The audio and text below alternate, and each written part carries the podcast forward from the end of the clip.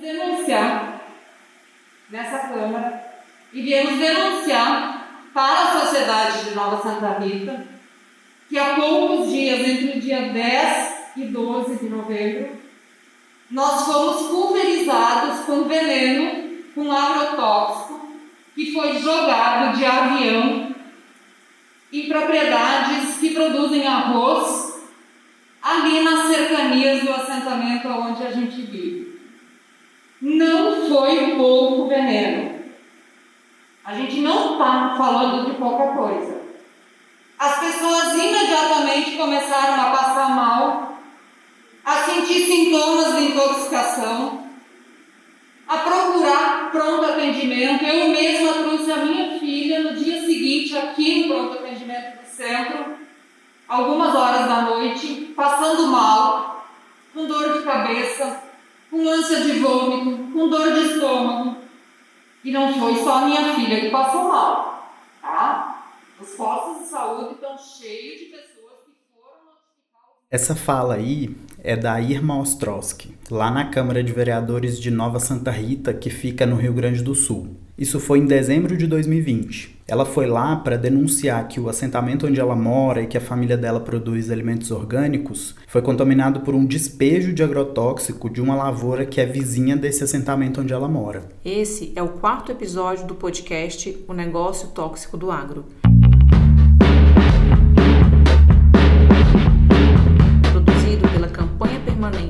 agrotóxicos e pela vida, uma rede de organizações que denunciam os efeitos dos agrotóxicos do agronegócio e anunciam a agroecologia como alternativa para o desenvolvimento justo e saudável da sociedade.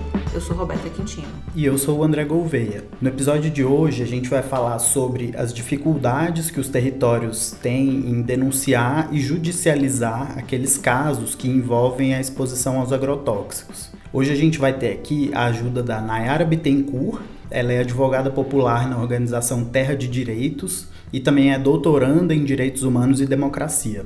Teremos aqui também o Emiliano Maldonado, ele faz parte da Rede Nacional de Advogados Populares, ele também é do setor de direitos humanos do MST e integra o coletivo jurídico da campanha permanente contra os agrotóxicos. No segundo episódio desse podcast, a gente falou sobre os impactos da aplicação de veneno agrícola por pulverização aérea. É um modelo desastroso né, para o meio ambiente e para a população. Mas se você ainda não ouviu esse segundo episódio, pausa esse aqui e vai lá escutar, tem muita informação. E bom, voltando aqui, a pulverização aérea, ela deixa um rastro de veneno no ar e é muito comum que atinjam plantações vizinhas da lavoura a ser pulverizada. Lá no assentamento Santa Rita de Cássia 2, onde mora a Irma, que deu depoimento agora há pouco, aconteceu exatamente isso.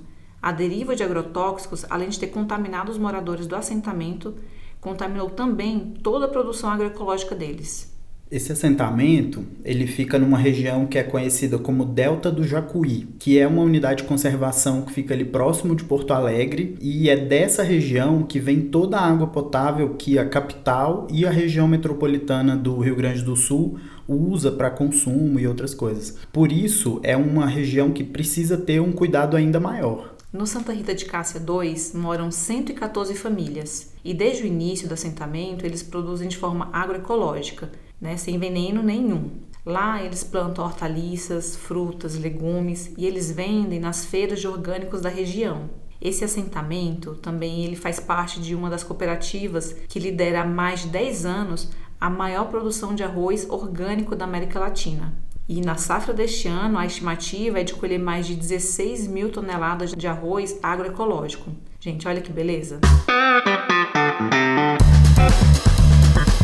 Modelo de produção agroecológica, né, que a Roberta falou, é uma forma de agricultura que utiliza os conceitos ecológicos e sustentáveis. Mas a agroecologia vai muito além só dessas práticas agrícolas e da preservação dos recursos naturais. Ela envolve também aspectos sociais, econômicos, culturais, que integram saberes de justiça social, saúde coletiva, feminismo, economia solidária e várias outras coisas.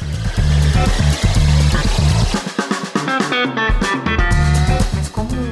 Em várias comunidades que produzem a partir do modelo agroecológico, a comunidade de Santa Rita ela está cercada por plantadores de arroz que usam veneno e os efeitos dessa dispersão eles vão aparecendo. O Emiliano ele explicou para gente que os moradores do assentamento começaram a sentir um cheiro forte depois da aplicação do veneno nessa plantação vizinha. E várias pessoas procuraram os postos de saúde relatando sintomas muito parecidos. Eles também começaram a encontrar peixes e pássaros mortos, então, a denúncia, ela se deu a partir né, da, do aviso das famílias que começaram a observar os efeitos dessa deriva de agrotóxicos, né, que acabou inviabilizando né, uma série de culturas ali de, das hortas com certificação orgânica deles, muitas plantas morreram, né, um pessoal sentiu um cheiro muito forte, teve morte de pássaros, alguns peixes, né, então foi um contexto aí que apontava alguma coisa fora do normal que estava ocorrendo e sintomas bem parecidos em todo o assentamento. Então, o que, que acontece nessa região é um conflito de projeto. De um lado tá os interesses do agronegócio, que quer expandir a monocultura e dominar todo custo aquele território. É, lá esses fazendeiros eles produzem o arroz convencional, que é cheio de veneno, diferente dos assentamentos, dos agricultores familiares, das cooperativas que produzem de forma agroecológica. Infelizmente, essa é uma realidade que vai além do território de Santa Rita. O relatório Agrotóxicos e Violações de Direitos Humanos no Brasil produzido pela Terra de Direitos e pela Campanha Permanente contra os Agrotóxicos e pela Vida, analisou 30 casos de contaminação e intoxicação por venenos agrícolas. O documento ele mostra as dificuldades na realização de denúncias, de judicialização e a dificuldade na responsabilização dos agentes violadores e na reparação das vítimas. E isso se acirrou, né, nesse último período, tanto pela conjuntura política, mas também pela postura, né, e a luta dessas famílias na tentativa de responsabilizar os autores dessa situação. Para tu ter ideia, né, depois que foi deferida a liminar, inclusive essas famílias sofreram um atentado uma semana depois, é, onde foram jogadas alguma substância tóxica é, em muitas das casas das famílias que denunciaram essa situação. Mesmo diante das ameaças, os moradores do assentamento Santa Rita de Cássia II, que tiveram suas plantações contaminadas, eles ajuizaram três ações. Uma pedia a suspensão da aplicação de agrotóxico, outro era para a realização de análises laboratoriais para saber se havia presença de veneno ali, e a terceira era uma ação civil pública reivindicando indenização para essas famílias que foram atingidas pela deriva de veneno. E depois que essas famílias denunciam e entram na justiça, o que é que acontece? A advogada Nayara Bittencourt, ela explica que, de modo geral, as comunidades afetadas ou as vítimas de intoxicação por agrotóxicos, elas encontram uma série de dificuldades para realizar as denúncias e mais ainda para acessar a justiça, tanto para reparar os danos causados pelos venenos, quanto a responsabilização das pessoas que violaram os direitos humanos com o uso, aplicação ou o armazenamento de agrotóxicos. É, nós estudamos 30 casos de violações de direitos humanos causados por agrotóxicos no ano passado, é, em todos os estados brasileiros, e nós percebemos que há uma série de, de dificuldades para o acesso à justiça. Bom, embora a gente tenha uma, uma vasta dimensão de direitos, de normativas, de legislações sobre temas, desses casos analisados, um pouco mais de um terço houve alguma responsabilização dos agentes violadores, sejam empresas, fazendeiros, comerciantes, etc., e nenhum deles teve a reparação integral das vítimas, né? Ou seja, a reparação de todos aqueles direitos que foram violados naquela aplicação. A Nayara também explica que um dos problemas está no fato de não existir um canal unificado de denúncias, ou seja, cabe à própria comunidade ou aquela pessoa que de alguma forma foi atingida pelos agrotóxicos a ir atrás de todos os órgãos competentes para realizar uma denúncia. E como as violações elas acontecem de várias formas, seja impactos ambientais, na saúde, no direito à alimentação e vários outros, fica muito difícil para esse sujeito atingido coletar todas as provas e encaminhar para os diferentes órgãos responsáveis por cada área. E na maior parte dos casos, a coleta de provas ela tem ficado a cargo de quem está denunciando a violação por agrotóxico. Ela precisa ir atrás de laudos, que comprovem qual produto químico foi utilizado, por exemplo. É, esses laudos eles são caros e eles são difíceis de serem acessados. Então tudo isso ele dificulta e muito o acesso à justiça, assim como dificulta também depois a responsabilização e a reparação dos direitos dessas pessoas. Pois é, mas o pessoal do assentamento Nova Santa Rita de Cássia 2 fez todo esse percurso de denúncia. Mesmo com todas as dificuldades, eles foram atrás dos órgãos fiscalizadores e da justiça para formalizar essas denúncias. Diante dessa situação, então foram feitas denúncias, né, no MAPA, na, no setor de orgânicos, na Secretaria de Agricultura, na Secretaria de Meio Ambiente, no Ministério Público e tendo em vista, né, o, a gravidade dessa situação, se optou por entrar primeiro com uma ação cautelar na Justiça Federal para tentar que essas amostras sejam é, fossem levadas aí para um laboratório qualificado. Havia uma suspeita, né, que depois se confirmou de que uma das substâncias era um agrotóxico chamado loiant, que não tinha corpo analítico nos laboratórios aqui do Rio Grande do Sul no primeiro momento e aí teve que ser enviado para outro estado, né? Primeiro foi para Goiás, depois Minas Gerais e aí foi depois realmente utilizado no Pernambuco, né?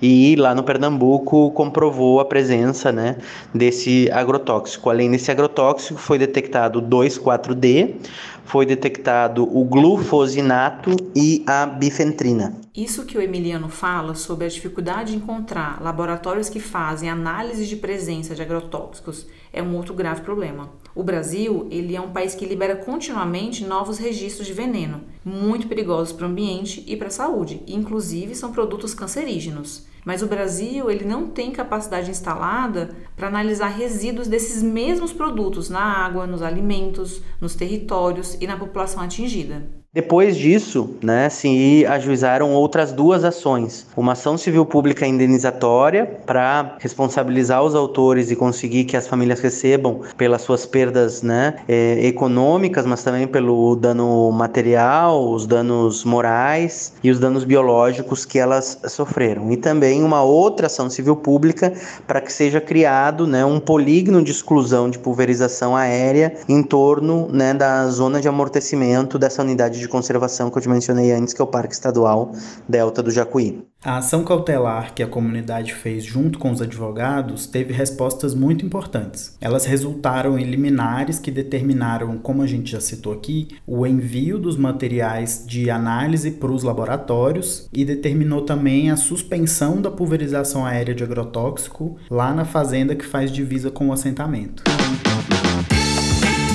A gente ressalta aqui a importância dos advogados populares nesses casos. Eles são fundamentais para provocar o sistema de justiça, atuando junto com outros órgãos para que as vítimas consigam acessar o judiciário e depois conseguir uma reparação pelos danos causados pelos venenos. Bom, o papel dos advogados e advogadas populares nessa luta é, primeiro, de facilitar com que essas informações extremamente pulverizadas, distribuídas, né, cheguem na população e que a gente é, fortaleça os mecanismos de acesso à justiça e de denúncia. Então, primeiro, denunciar é o primeiro passo, porque a maioria das violações sequer são denunciadas e não passam nem da primeira fase. Então, realizar essas denúncias de uma forma qualificada, provocando tanto o próprio sistema de justiça, inclusive órgãos de fiscalização, de controle, é, e também facilitando com que essas pessoas produzam as provas necessárias para que consigam acessar a justiça, é um dos papéis da assessoria jurídica popular. A nossa legislação sobre agrotóxico funciona assim. A Constituição Federal funciona como uma regra geral que estabelece os direitos fundamentais básicos para a população brasileira. É nela que está garantido os princípios da dignidade da pessoa humana, a garantia dos direitos sociais, a garantia ao meio ambiente ecologicamente equilibrado, o direito à saúde, a função social da propriedade e vários outros direitos. A nível federal também existe algumas leis, né? A Lei Geral sobre Agrotóxico no Brasil, que trata sobre produção, embalagem, rotulagem, armazenamento e outras previsões. Também tem outras leis, como por exemplo a Lei Geral sobre Propaganda de Agrotóxico, tem também a Política Nacional de Segurança Alimentar, é, a Lei do Sistema Único de Saúde, a Lei de Crimes Ambientais, a Política Nacional de Agroecologia e Produção Orgânica, entre tantas outras leis federais. Mas cada estado ele pode complementar, ou seja, criar novas leis para regular aquilo que não está descrito na legislação federal, como por exemplo a produção, o consumo, o comércio e também o armazenamento dos agrotóxicos. Além disso, os municípios eles também podem criar suas próprias leis sobre os venenos agrícolas. A gente perguntou para Nayara também sobre como é que funcionam as legislações que falam sobre agrotóxico nos estados e nos municípios, para saber se essas leis são garantia de proteção aos indivíduos e ao meio ambiente. Bom, todos os estados brasileiros têm alguma legislação estadual sobre agrotóxicos, né? Todos os estados já editaram alguma lei sobre isso. Alguns dos estados têm leis mais abrangentes, outros estados têm leis é, mais protetivas da população. Os estados são obrigados também a re realizarem um cadastro estadual de registro de agrotóxicos, que também deve ser é, respeitar o registro nacional de agrotóxicos, mas cada estado deve ter o seu próprio cadastro. É, então, algumas normas estaduais tratam, por exemplo, de armazenamento, é, de como que vai ser essa fiscalização estadual e etc. Mas poucos estados têm a, a aplicação, por exemplo, de distâncias mínimas para pulverização terrestre é, de agrotóxicos ou, pulver, ou maiores restrições relacionadas à pulverização aérea de agrotóxicos. Então, na maior parte das vezes, são leis gerais.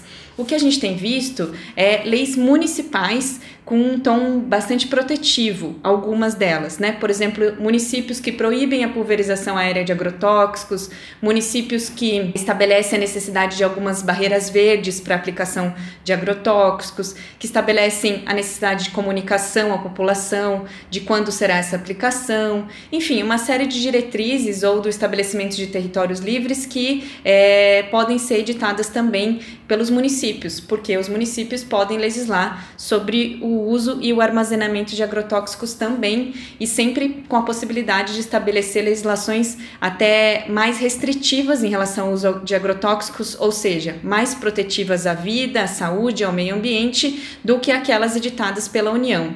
É isso que tem sido até o momento o, a interpretação e o entendimento do Supremo Tribunal Federal, de que em matéria ambiental e em matéria de saúde, os estados e municípios têm competência de legislar se eles forem mais protetivos relativos à vida, à saúde humana e ambiental. Vale a gente citar aqui alguns exemplos de estados e municípios que têm leis próprias sobre agrotóxicos e que garantem uma proteção maior. No estado do Ceará, por exemplo, existe uma lei de 2019 que proíbe a pulverização aérea em todo o estado.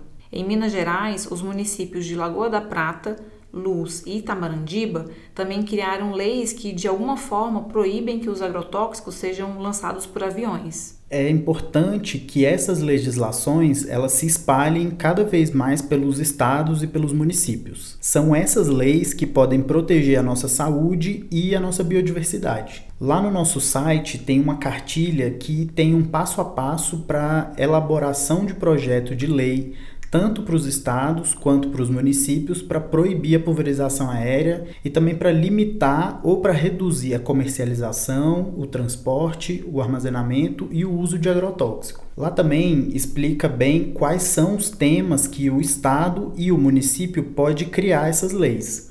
Lá também tem exemplo de lei que já foram criadas. Lá explica também quais são os caminhos para se propor e aprovar um projeto desse tipo. Essa cartilha está lá no nosso site, que é contraosagrotóxicos.org. Lá você vai acessar a biblioteca do site e procurar por essa cartilha. O nome dela é Como criar um projeto de lei estadual ou municipal para reduzir os agrotóxicos. Com esse material, depois você pode reunir sua organização, seu movimento social, chamar a associação de moradores ou sua pastoral, é, convocar as lideranças comunitárias, os assessores de vereadores ou de deputados e propor a criação dessas leis. Lá na biblioteca do nosso site, você também encontra outros materiais de referência. Inclusive, tem lá o relatório agrotóxicos e violações de direitos humanos no Brasil, que a gente comentou lá no início do podcast. Esses materiais, eles podem contribuir para estudos e também para a mobilização de mais pessoas para fazer o enfrentamento ao uso desses venenos.